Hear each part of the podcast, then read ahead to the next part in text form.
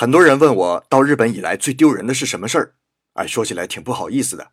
刚来日本的时候啊，把玻璃瓶、易拉罐、还有电池等等，还有一些生活垃圾啊，我全都放在一个袋子里面扔掉了。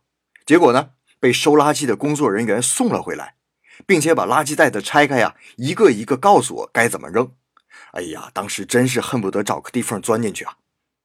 日本呢，每搬家到一个地方，都会在当地的自治会领到一本垃圾分类指南。告诉你各种垃圾的处理方法，而且呢，各地区处理垃圾的方法不同。比如东京很多区啊，就只分为可燃垃圾、不可燃垃圾和资源类垃圾这三种。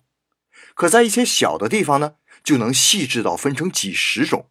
比如剩菜剩饭这类生鲜垃圾呀，还有玻璃瓶子、易拉罐、衣服、杂志、报纸等等。每种垃圾的扔的时间还不一样，地点也不一样。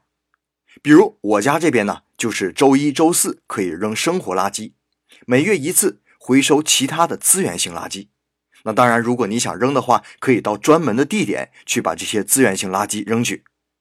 那为什么会造成这种地域差别呢？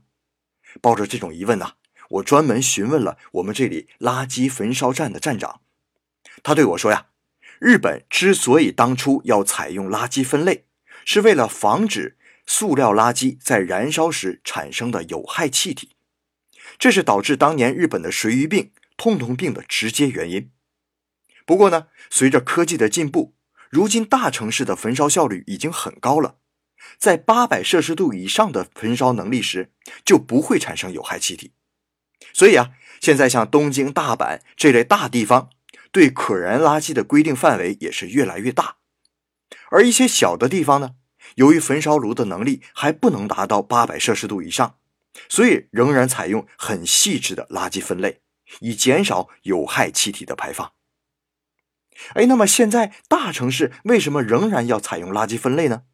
是因为啊，现在燃烧后的垃圾仍然要靠掩埋来处理。那日本土地本来就少，大城市更是寸土寸金，还要分出很大的一部分来作为垃圾掩埋地。那为了尽量使掩埋地效率增大，就需要甄别垃圾，能再利用的就再利用，这才是如今垃圾分类的真正原因。其实啊，从人类诞生的那一天开始，就产生了垃圾。随着人类社会的进步，我们产生的垃圾也越来越多，种类也越来越复杂。垃圾仍然在不断的抢夺我们的资源，从从前危害我们的健康。到现在抢夺我们的土地，人类和垃圾的战争中，我们每个人都是战士，而且这战争还要好久好久。好了，这就是今天的日本故事，感谢大家的收听，咱们明天再见。